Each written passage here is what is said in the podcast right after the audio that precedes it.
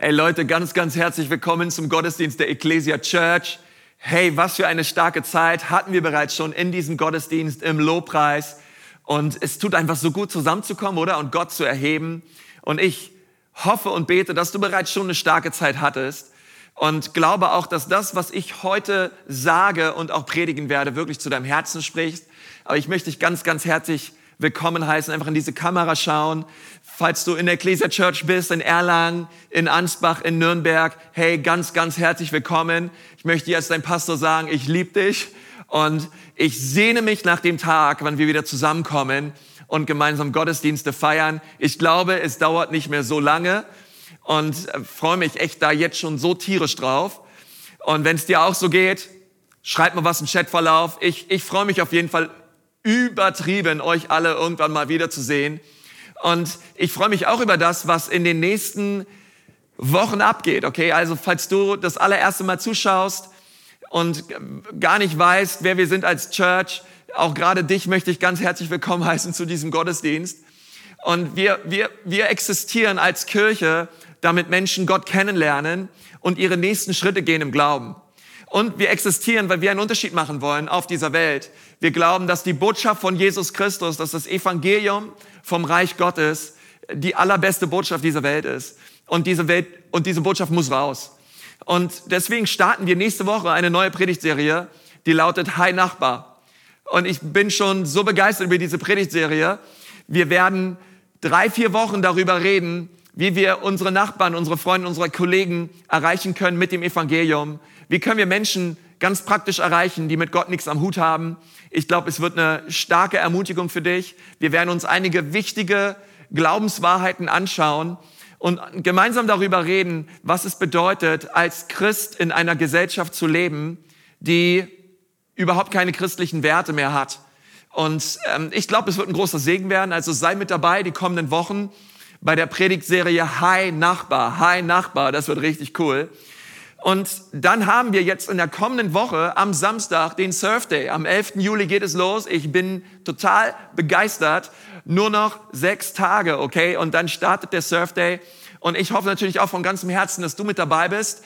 Denn einmal im Jahr wollen wir als Church raus. Und wir wollen den Menschen dienen. Ihr habt schon so viel darüber gehört. Und deswegen einfach nochmal von meiner Seite aus. Hey, lass uns echt einen Unterschied machen in dieser Welt. Lass uns einen Unterschied machen in unseren Städten, im Frankenland und ganz praktisch den Menschen sagen, dass Gott sie liebt.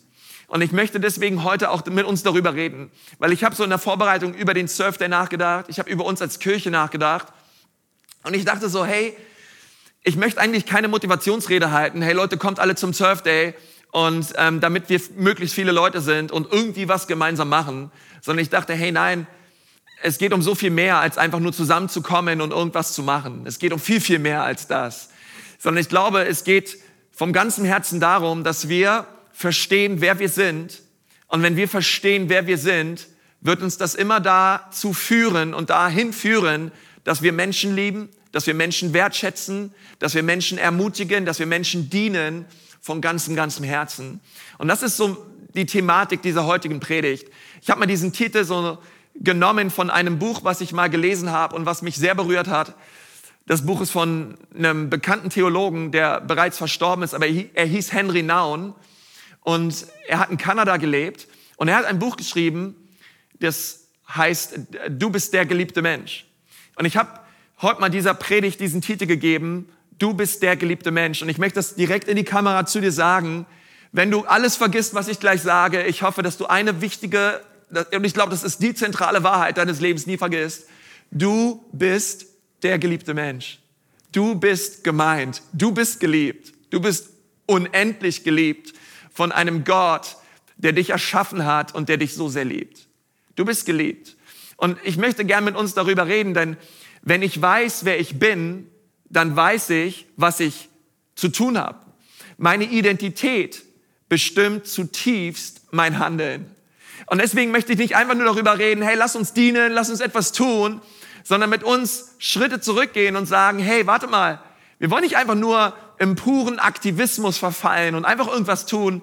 Hey, nein, wir wollen Kirche sein. Wir wollen, wir wollen unsere Identität neu ergreifen und verstehen, wer wir sind, Denn wenn ich weiß, wer ich bin, dann weiß ich, was ich zu tun habe.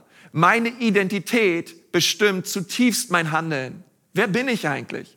Wer bin ich? Wer bist du? Und wenn wir alles runterbrechen und unterm Strich uns überlegen, hey, wer sind wir? Dann muss ich eins sagen, ich weiß, wer ich bin. Wer, wer, wer bin ich? Ich bin ein geliebter Mensch. Ich bin geliebt. Und dann verstehe ich, hey, wenn ich geliebt bin, dann verstehe ich, dass ich aus dieser Liebe heraus befähigt wurde von Gott, andere Menschen zu lieben. Denn geliebte Menschen lieben Menschen. Geliebte Menschen lieben Menschen. Du bist der geliebte Mensch.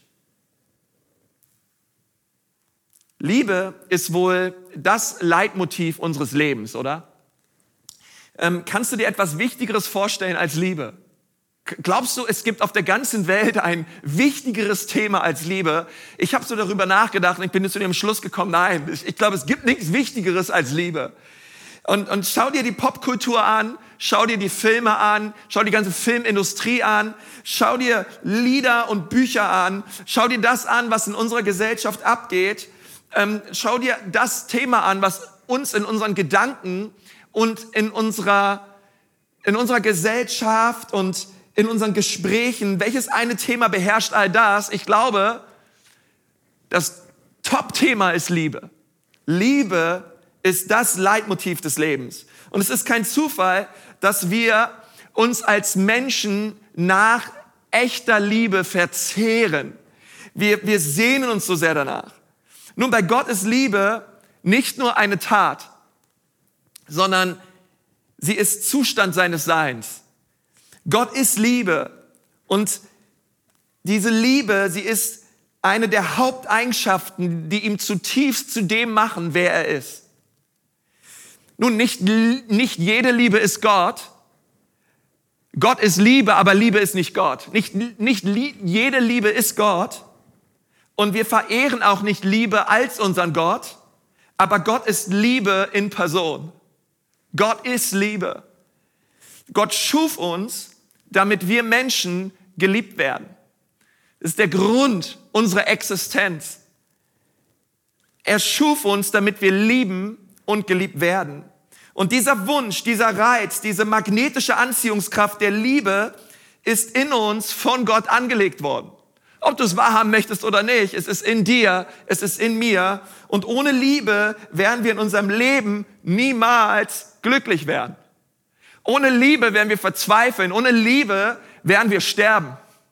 Wir alle brauchen Liebe, Freundschaften, Romantik, Ehe, Familie. Unser Leben wird von Liebe bestimmt, gelenkt und gestaltet.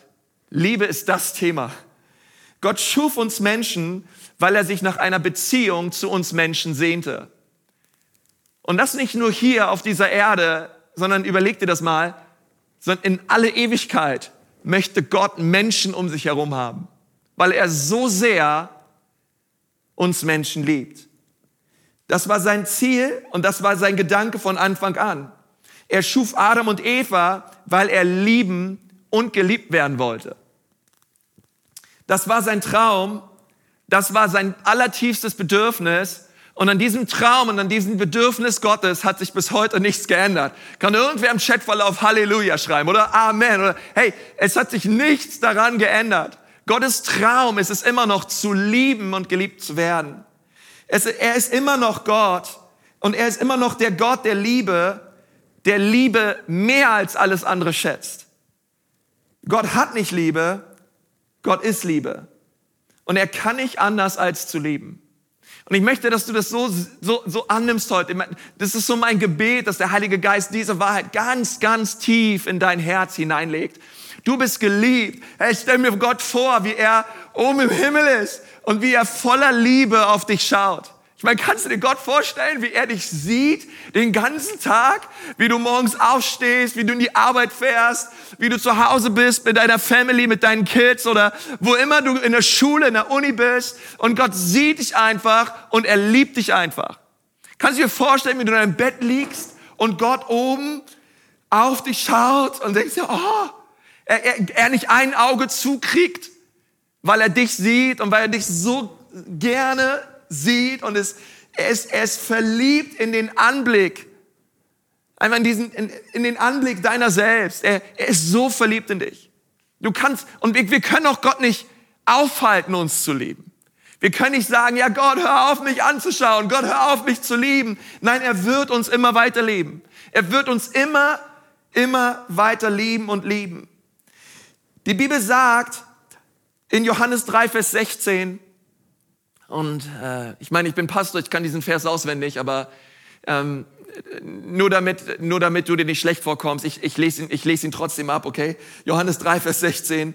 Denn so sehr hat Gott die Welt geliebt, dass er seinen einzigen Sohn gab, damit jeder, der an ihn glaubt, nicht verloren geht, sondern ewiges Leben hat. Dieser Vers, das war mal so der Lieblingsbibelvers von Billy Graham, der spricht so zu meinem Herzen, denn hier gibt es so Dinge in diesem Vers, wo ich so denke, hey, das beschreibt genau das Wesen und diesen Traum Gottes. Denn so sehr, hey, sag mal, so sehr, so sehr hat Gott die Welt geliebt. Johannes hätte auch schreiben können, denn Gott hat die Welt geliebt. Nein, er fügt ein, so sehr. Er, unser Gott liebt so sehr diese Welt. So sehr beschreibt für mich, dass Gott einfach, einfach, einfach übertrieben, krass, überwältigend, über die, über, einfach über jede Grenze bedingungslos hinweg liebt. Jeden Menschen.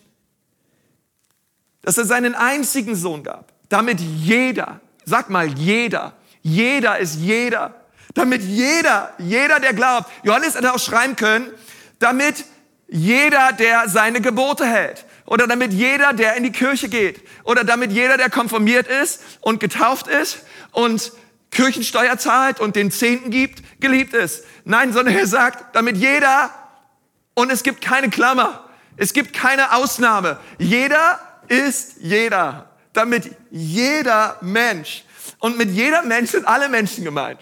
Gute Menschen gemeint, böse Menschen gemeint, große Menschen gemeint, kleine Menschen gemeint, jeder ist jeder. Und das hört sich vielleicht für dich so basic an, aber hey, es macht etwas mit uns, wenn wir verstehen, dass wir geliebt sind. Es macht etwas mit uns, wenn du verstehst, dass du dieser Mensch bist. Dass, dass wenn die Bibel sagt, jeder, dass du gemeint bist, dass ich gemeint bin, wir sind diese Menschen. Er starb für uns. Er gab seinen Sohn für uns. Gott liebt jeden Menschen. In Römer 5, Vers 8 lesen wir, Gott aber erweist seine Liebe zu uns dadurch, dass Christus für uns gestorben ist, als wir noch Sünder waren. Und hier wird dieses jeder erklärt, denn Paulus schreibt, Paulus war der Autor vom, vom Römerbrief, er schreibt, jeder ist noch nicht mal jeder guter Mensch, sondern jeder ist, jeder, jeder, jeder, denn wir alle sind Sünder.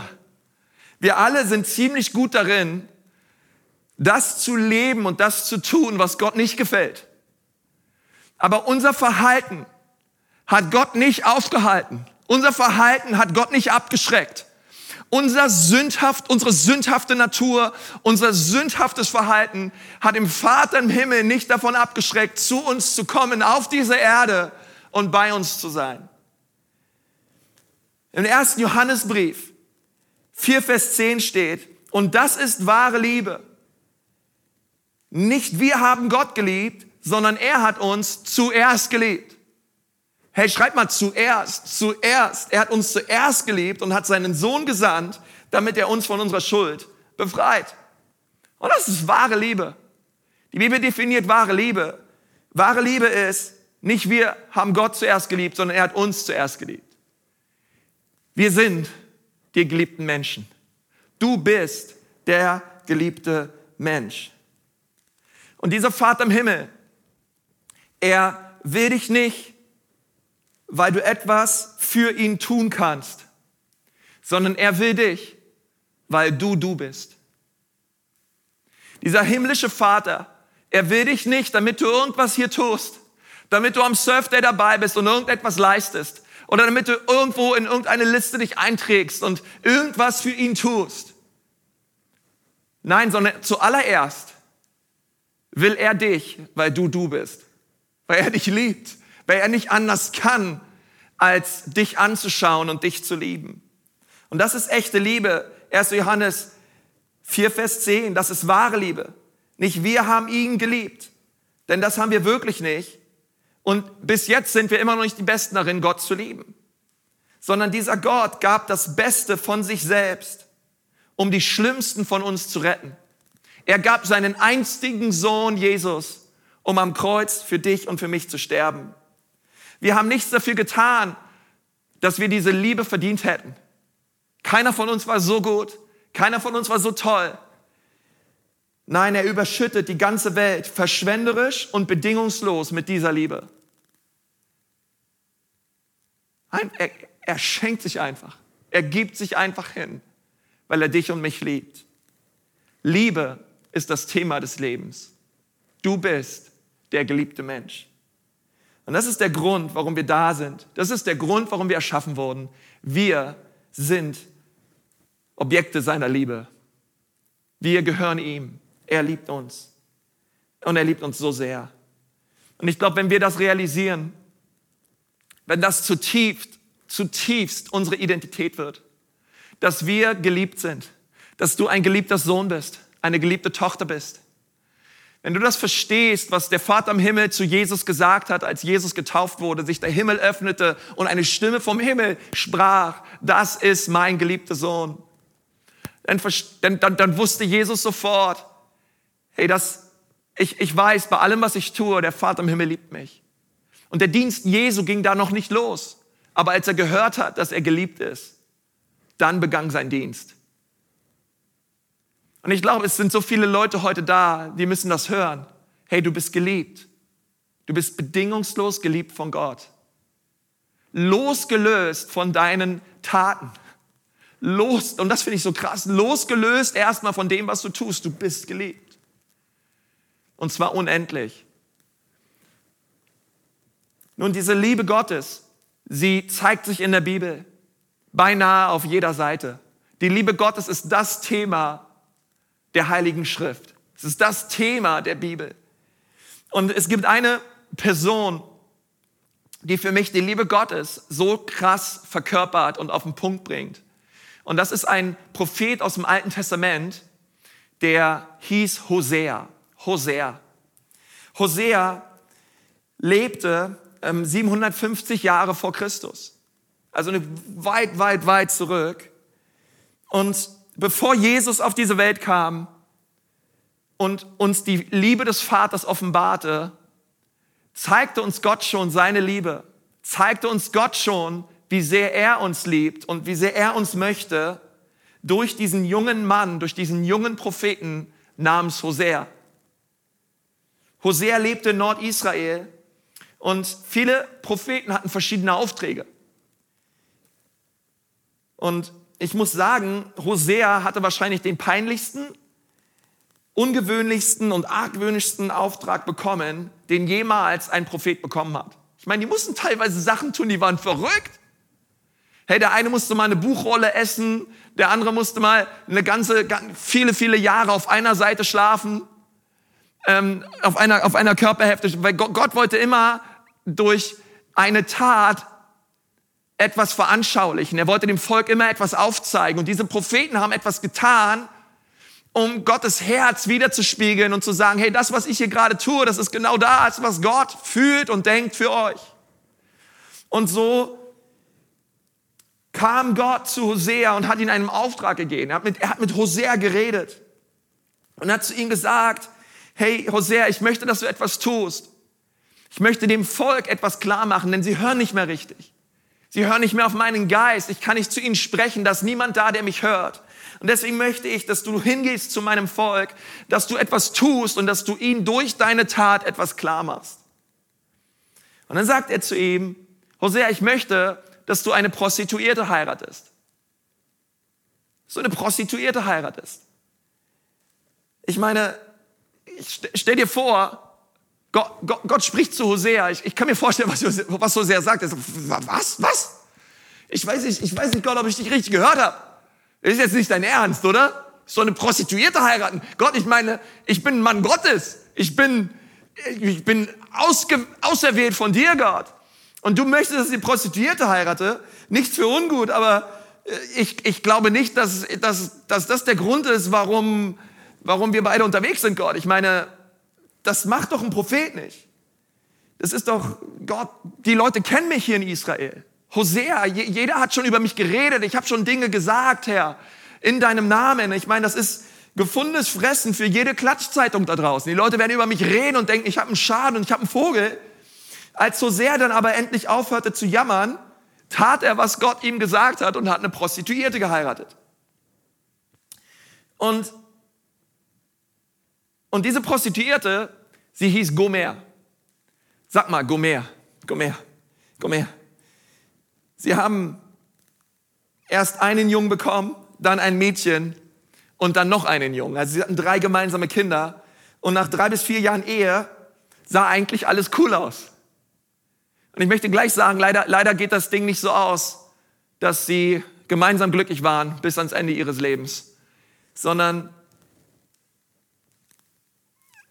die Wende kam schnell. Die, es hat sich, hat sich einiges verändert. Bis so sehr, eines, nach drei, vier Jahren Ehe, sie hatten drei Kinder, Hosea wachte eines Morgens auf und er bemerkt, im Ehebett, seine Frau liegt nicht mehr neben ihm. Und er sagt, hey, Gomer, wo bist du? Und er ruft rum in seinem Haus und wahrscheinlich ist er ins Wohnzimmer gegangen, in die Küche gegangen, in, in, in die Schlafräume der Kids, vielleicht im Keller, keine Ahnung, im Garten. Er hat überall seine Frau gesucht. Und er ist zu seinen Nachbarn, zu seinen Freunden. Er hat gesagt, hey Leute, habt ihr irgendwo meine Frau gesehen? Gomer ist weg. Ich bin heute Morgen wach, gew wach geworden und meine Frau lag nicht mehr neben mir. Hey, was geht ab? Wo ist meine Frau hin? Und und das ging viele Zeit so. Er wusste, er wusste nicht, wo sie war. Und er hat sie überall gesucht, aber sie war nicht aufzufinden. Und auf einmal war er ein alleinerziehender Vater mit drei Kindern. Einer der berühmtesten Männer Israels. Seine Frau war weg. Das war eine Schande. Und Hosea dachte sich selbst, hey Mann, ich bin ein Prophet, ich sollte doch dieser Nation Hoffnung bringen. Und nun ist meine Frau weg und ich bin ein alleinerziehender Mann mit drei Kindern. Hey, was soll ich jetzt machen? Und eines Tages kam Gott zu ihm und Gott hat wieder zu ihm gesprochen. Und er hat zu ihm gesagt, hey, Hosea, ich möchte, dass du losgehst und dass du anfängst, deine Frau zu suchen. Ich möchte nicht nur, dass du hier schaust und alle fragst, die du kennst, sondern ich möchte, dass du dich aufmachst, dass du in dieses Land gehst und dass du anfängst, deine Frau zu suchen. Und dann möchte ich, dass du sie wieder heiratest. Ich möchte, dass du sie wieder zurücknimmst zu dir und sie wieder heiratest. Und dann lesen wir in Hosea 3, 1 bis 2. Der Herr sprach zu mir, obwohl deine Frau deine Liebe nicht erwidert hat, sondern ständig die Ehe bricht, sollst du sie wieder bei dir aufnehmen. Du sollst sie lieb haben, denn auch ich liebe die Israeliten, obwohl sie anderen Göttern nachlaufen und deren Opfermahlzeiten essen. Da kaufte ich meine Frau für zehn Silberstücke und viereinhalb Zentner Gerste zurück. Nun, zu dieser Zeit hat Israel viel Wohlstand erlebt. Und ihre Definition von Liebe war, Liebe kauft man sich, es geht um die eigene Befriedigung, es geht um Materialismus, es geht um Besitztümer, es geht um Dinge. Liebe ist da, damit es mir gut geht. Liebe ist da, damit mein Herz befriedigt wird. Und, und ich dachte mir so, hey, so hört sich auch unsere Zeit an. So hört sich es auch in unserer Gesellschaft an. Das ist ein Spiegelbild dessen, wie wir heutzutage leben.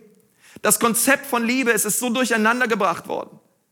Aber Gott, er durchbohrt mit seiner Liebe diese verdrehten Ansichten unserer modernen Gesellschaft, wo man denkt, bei Liebe geht es nur um Dinge, es geht um die Befriedigung meiner selbst. Es geht um Wohlstand. Und Gott hat sich gesagt, hey, ich werde mein Volk sagen, um was es bei Liebe wirklich geht. Und deswegen haben wir dieses Thema. Äh, denn, denn Gott möchte immer noch zu uns sprechen. Er möchte uns sagen, um was es bei Liebe wirklich geht. Er möchte zu dir sagen, in dein Wohnzimmer hinein. Und die Geschichte von Hosea und Gomer ist daher die größte Demonstration von der Liebe Gottes überhaupt, die ich finden kann im Alten Testament. Sie ist so ein starkes Bild dafür, wie sehr Gott uns Menschen liebt. Gott sagt also zu sehr, hey, geh deine Frau suchen. Er tat es. Ich meine, ich weiß nicht, wie er sich dabei gefühlt hat. Er, er, sucht, er suchte seine Frau also, an Orten, wo man als Mann Gottes nicht hingegangen ist. Und er, er sucht im Rotlichtviertel, er, er, er lief rum, er hat überall wahrscheinlich in, bei Zuhälter gefragt, er hat Freier gefragt. Er ist wahrscheinlich in verschiedene Bordelle gegangen und dachte sich, hey, vielleicht hat sich meine Frau hierher verirrt, vielleicht hat sie sich hierher verlaufen. Und, und er ging rum, er hat Leute gefragt, hey, hast du Gomer gesehen? Hast du meine, hast du, hast du meine Frau gesehen? Und, und vielleicht hat er einen getroffen, der, der hat gesagt, ja, ich, ich habe ich hab deine Frau gesehen, sie, sie ist da drüben in diesem, da drüben, da in diesem Rotlichtviertel. Aber hey, pff, keine Ahnung, was sie da macht oder so, ich habe damit nichts zu tun, aber Hosea, vielleicht magst, magst du da mal gucken gehen, vielleicht, vielleicht ist deine Frau da drüben. Und als Hosea, Hosea hineinging in, in, dieses, in dieses Rotlichtviertel, dort, wo, wo, wo, wo viele Freier waren, viele Zuhälter waren, wo Bordelle waren, da kam er an einen Platz, wo Frauen verkauft wurden. Die Bibel sagt, dass als, als Hosea Gomer sah, sie sich auf einem Markt befand, wo gerade Sexsklavinnen verkauft wurden. Und, und Hosea, er, er, er kam zu diesem Markt und, und auf, einmal, auf einmal sah er dort seine Frau. Es ist auf einmal seine eigene Frau, wie sie gerade verkauft wurde. Verkauft wurde als Sexsklavin. Ich meine, wie, wie, wie war das für Hosea? Ich meine, wie war das für Gomer? Wie, wie, wie war das, als sich ihre Blicke das allererste Mal trafen? Das muss krass gewesen sein. Und da kam Hosea hin zu diesem Markt und, und er, und, und die, die Bibel sagt, dass, dass er sie gesehen hat und dass er sie wahrscheinlich ersteigern musste. Er musste sie kaufen, er musste sie, ich meine, sie war, sie war seine Frau, sie gehörte zu ihm, aber er musste einen Preis bezahlen für sie. Ansonsten hätte der Typ, der Verkäufer, sie niemals rausgerückt. Die Bibel sagt, er bezahlte 15 Silberlinge. Und Hosea sagt, okay, was immer der Preis ist, ich zahle es. Und ich denke, mein Mann, wie, wie, wie, wie ging es Gomer? Ich meine, zweifellos, sie war bestimmt beschämt. Sie erwartete Ablehnung, sie erwartete Zurechtweisung. Ich meine, sie wusste, was es bedeutete, von Männern bezahlt zu werden. Sie wusste, was es bedeutete, benutzt zu werden, ausgenutzt zu werden. Das war ihre, ihre Geschichte bis dahin. Aber Hosea, er, er kauft sie nicht, um sie zu benutzen. Er kauft sie, um sie zu heilen. Hosea kam nicht, um sie zu benutzen. Er, er, er wollte sie zurückhaben, um sie zu lieben.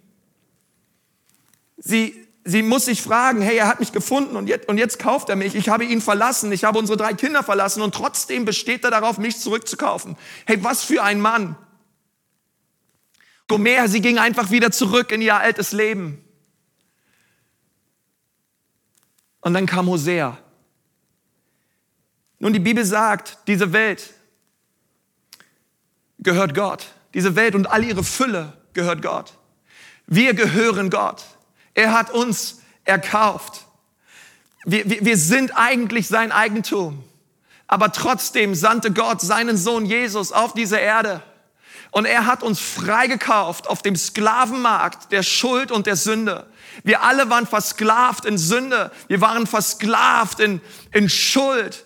Aber Gott sandte seinen Sohn Jesus und er hat einen Preis bezahlt am Kreuz von Golgatha, als er sein Blut für uns gegeben hat. Er hat seine Liebe gezeigt. Er, er, hat uns, er hat uns nicht zurückgekauft, um uns zu benutzen, sondern er hat uns zurückgekauft, um uns zu lieben. Er, er wollte, dass der Weg zum Vater frei ist, dass wir kommen können und in unsere ursprüngliche Berufung zurücktreten können. Als Geliebte, als geliebte Söhne und Töchter. Jesus kam, damit der Weg frei ist zu dem Vater im Himmel. Damit du und ich eins wissen, wir sind geliebt. Und, und dann steht in Vers, Vers 3, du wirst bei mir bleiben und ich will dich mit keinem anderen Mann mehr einlassen. Aber ich werde lange Zeit nicht mit dir schlafen. Vers 4, genau so wird es Israel ergehen. Lange Zeit werden sie ohne König und Fürsten sein. Es wird kein Schlachtopfer und keine heiligen Steinmale geben. Auch keine Götterfiguren und keine Priestergewänder. Und dann wird Israel zurückkommen und den Herrn, seinen Gott, suchen. Das ganze Volk wird einen Nachkommen Davids als König anerkennen. Zitternd werden sie in dieser Zeit zum Herrn zurückkehren.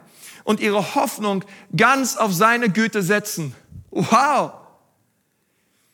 Was Hosea hier sagt ist, es wird einer kommen, ein Nachkomme Davids. Er wird kommen. Und dieser Nachkomme Davids ist Jesus. Es ist eine direkte Prophezeiung auf den Messias, auf den, auf den Israel gewartet hat, Jesus Christus. Im Alten Testament wirst du sehen, dass Menschen voller Angst leben vor dem Gericht Gottes. Aber Hosea, er steht dort und er hat seine Frau gekauft. Und er hat prophezeit, es wird ein neuer Tag kommen, es wird ein neuer Bund kommen und es wird einen messianischen König geben. Und Leute werden wieder neu anfangen, an die Güte Gottes zu glauben. Leute werden sich, Leute werden sich Gott zuwenden, weil Gott gütig ist. Sie werden umkehren von ihren bösen Wegen, weil sie erkannt haben, dass Gott voller Güte ist und voller Liebe ist. Es ist die Güte Gottes, die uns umkehren lässt.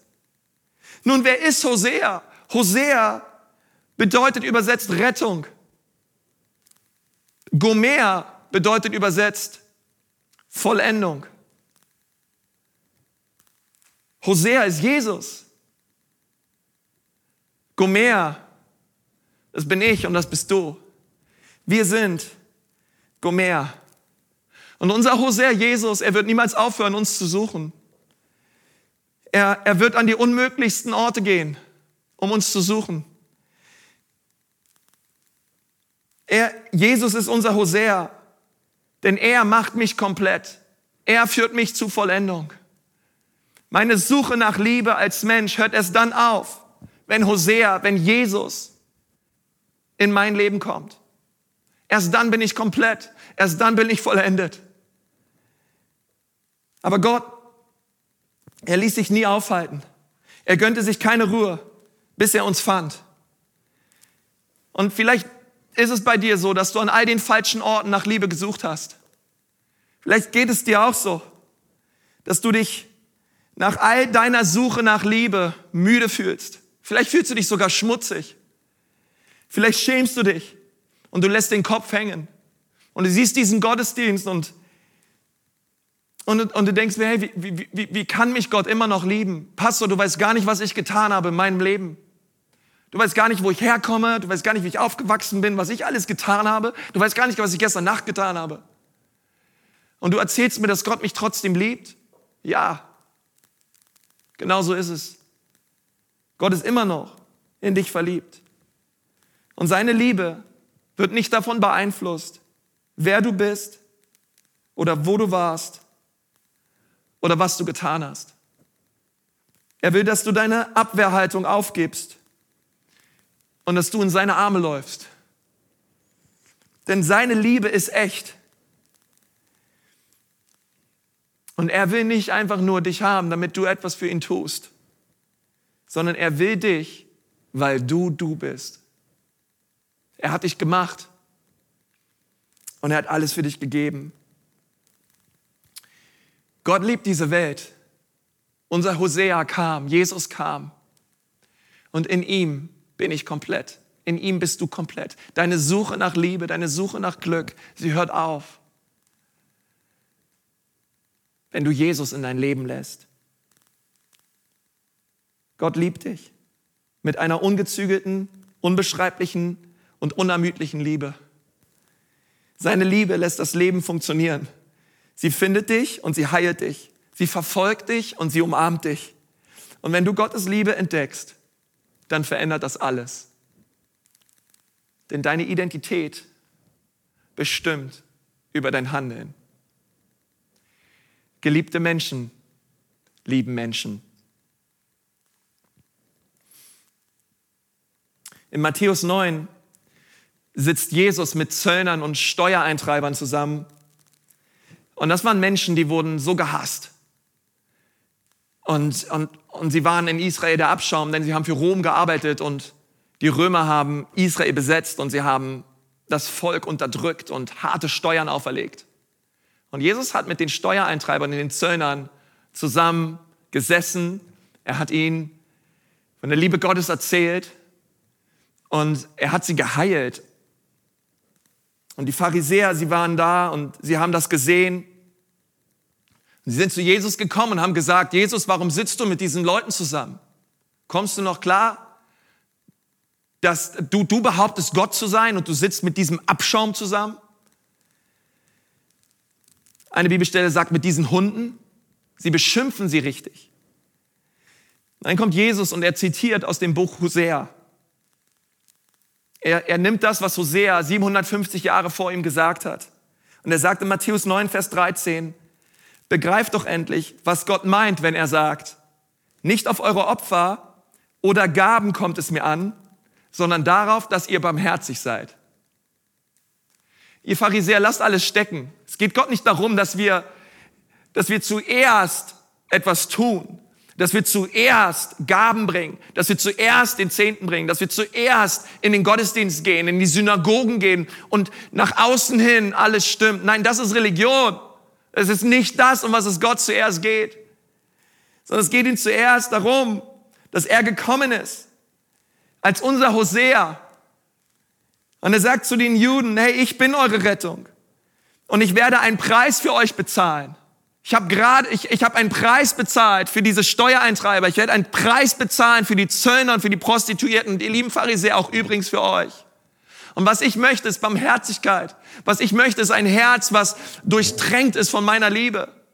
Ein barmherziges Herz, es ist nicht eng, es ist nicht verschlossen. Ein barmherziges Herz, es ist weit. Ein barmherziges Herz ist ein Herz, was Raum hat für Menschen. Und zwar für jeden Menschen. Egal welche Hautfarbe, egal welcher sozialer Stand, ein barmherziges Herz ist das, wonach Gott sich sehnt. Und ich glaube, Ecclesia Church und alle, die mich hören, wir werden nur einen Unterschied machen in unseren Städten. Wenn wir verstehen, dass es nicht auf unsere Opfer und unsere Gaben ankommt, sondern darauf, dass wir barmherzig sind.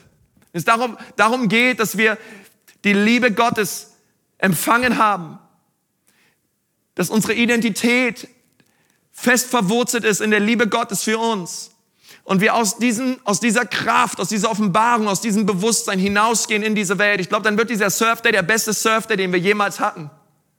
Denn wir werden einfach Menschen lieben. Denn wir werden einfach Menschen umarmen. Denn wir werden einfach Menschen helfen, egal was es kostet. Wir sind einfach da, weil wir Menschen lieben, weil wir Menschen voranbringen wollen, weil wir Menschen zeigen wollen, dass sie geliebt sind. Und das Krasse ist, wenn du realisierst, dass du Gomer bist, als ich realisiert habe, ehrlich gesagt, ich bin in einem gesunden Elternhaus auf, aufgewachsen. Ich hatte, hatte nie große Drogenexzesse oder, ähm, oder irgendwelche Alkoholausflüchte. Preis den Herrn, wirklich nie, nie gehabt. Aber der Zeitpunkt in meinem Leben kam, wo ich verstanden habe, ich bin Gomer. Ich bin ein Sünder. Und so wie ich lebe, geht es nicht weiter. Ich brauche einen Retter. Ich brauche einen Hosea. Wir brauchen dieses, wenn wir verstehen, was Jesus bereit war für uns zu tun, dann realisieren wir etwas. Hey, er hat es nicht nur für uns getan. Ja, er hätte es auch für uns getan, wenn wir die einzigen Menschen auf dieser Welt. Nein, er hat es für alle getan. Das bedeutet, ja, ich bin Gomer, aber da draußen gibt es noch mehr Gomers. Es gibt noch mehr Menschen. Es gibt noch mehr Menschen, die versklavt sind. In Sünde. Ja, ich preis den Herrn, ich habe die Liebe Gottes erlebt. Preis den Herrn, er hat mich freigekauft. Aber so viele Menschen da draußen, sie, sie, sie, sie haben diese allerbeste Botschaft noch nie gehört. Und ehrlich gesagt, es liegt nicht an der Botschaft. Die Botschaft ist die allerbeste. Es liegt an uns. Es liegt an uns, Botschaft Herrn. Deswegen sagt die Bibel, hey, betet, dass genug Arbeiter hinausgehen in die Ernte. Und die Ernte, das sind Menschen, die Jesus kennenlernen werden. Und Jesus sagt nicht, betet für die Ernte, er sagt, betet für die Arbeiter. Warum? Weil die Botschaft ist nicht das Problem. Es gibt zu wenig Botschaft her. Es gibt zu wenig Menschen, die sich aufmachen und sagen, ich bin Hand und Fuß Jesu und ich werde die Gomers dieser Gesellschaft ausfindig machen. Meine Nachbarn, meine Kollegen, meine, in meiner Familie, meine Eltern vielleicht, meine Enkelkinder, meine Kinder. Und ich werde beten und ich werde sie lieben und ich werde alles daran setzen, dass sie Jesus kennenlernen. Und ich glaube, wenn wir so eine Church sind, ich glaube, dann, dann, dann, dann klopft Erweckung an der Tür. Ich glaube, dann, wow, ich glaube, dann ist alles möglich. Wenn wir getränkt und erfüllt sind und realisieren und verstehen, hey, wenn Hosea in dein Leben kommt, wenn Jesus in dein Leben kommt, dann bist du komplett. Du bist geliebt. Dir wird vergeben. und es wird alles neu.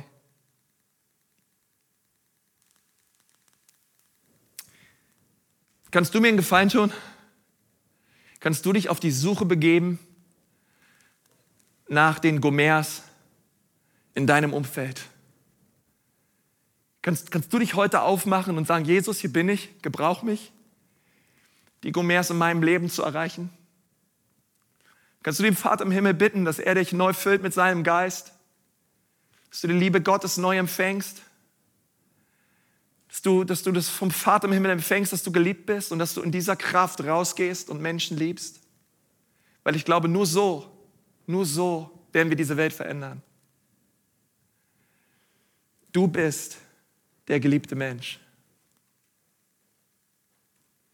Und wenn du da bist und du, und du sagst, ja, ich, ich, ja, ich, ich brauche Jesus, ich brauche Jesus, dann möchte ich jetzt gern mit dir beten. Und dort, wenn du, dort wo du sitzt, wenn, wenn, du, wenn du einfach sagst, hey, ich brauche Jesus. Ich, ich, ich, ich merke in meinem Leben, ich bin auf der Suche nach Liebe, auf der Suche nach Glück, auf der Suche nach echten Frieden und echter Vergebung. Und ich habe schon überall gesucht, aber alles lässt mich nur leer. Jesus möchte in dein Leben kommen und dich verändern. Hey, einfach dort, wo du bist. Ich, ich werde einfach beten, du kannst das nachbeten und Jesus einladen in dein Leben, weil die Bibel sagt, wir mit unserem Mund bekennen und mit unserem Herzen glauben, dass Jesus Christus gekommen ist, dass er gestorben ist, auferstanden ist für uns, dann werden wir errettet werden.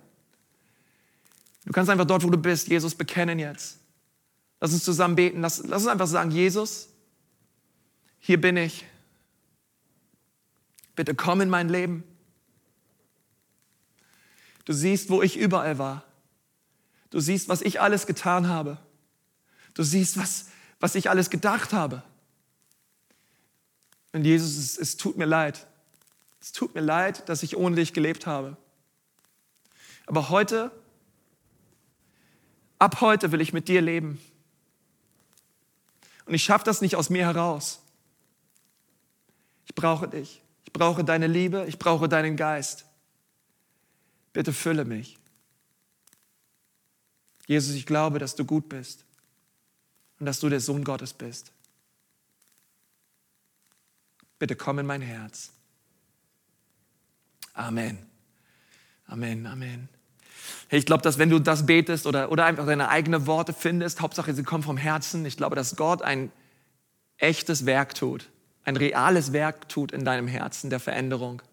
Ich freue mich so sehr, wir als ganze Kirche, wir freuen uns über all die Menschen, die jetzt gerade ihr Leben Jesus geben. Du kannst gerne die Kontaktkarte ausfüllen. Wir würden uns so freuen, von dir zu hören. Und hey Church, Surf Day kommt. Lass uns gemeinsam Unterschied machen. Lass uns die Gomers in unseren Städten suchen und lass uns sie lieben, wie Jesus sie geliebt hat. Lass uns sie annehmen und, und einfach die Liebe Gottes zu den Menschen bringen. Vergiss niemals, du bist der geliebte Mensch. Gott segne dich. Hab eine richtig, richtig gute Woche. Bis dann.